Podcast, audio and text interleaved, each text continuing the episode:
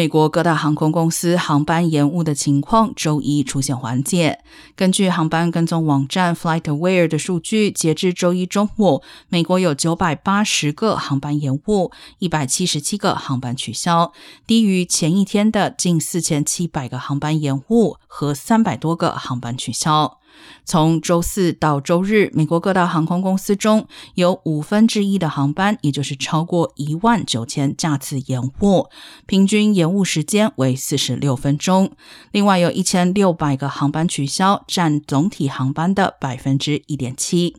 过去几周，航空公司一直在努力避免此类问题。达美航空放宽了长周末期间机票改签的限制，美国航空公司旗下分公司则开出三倍薪水让飞行员加班。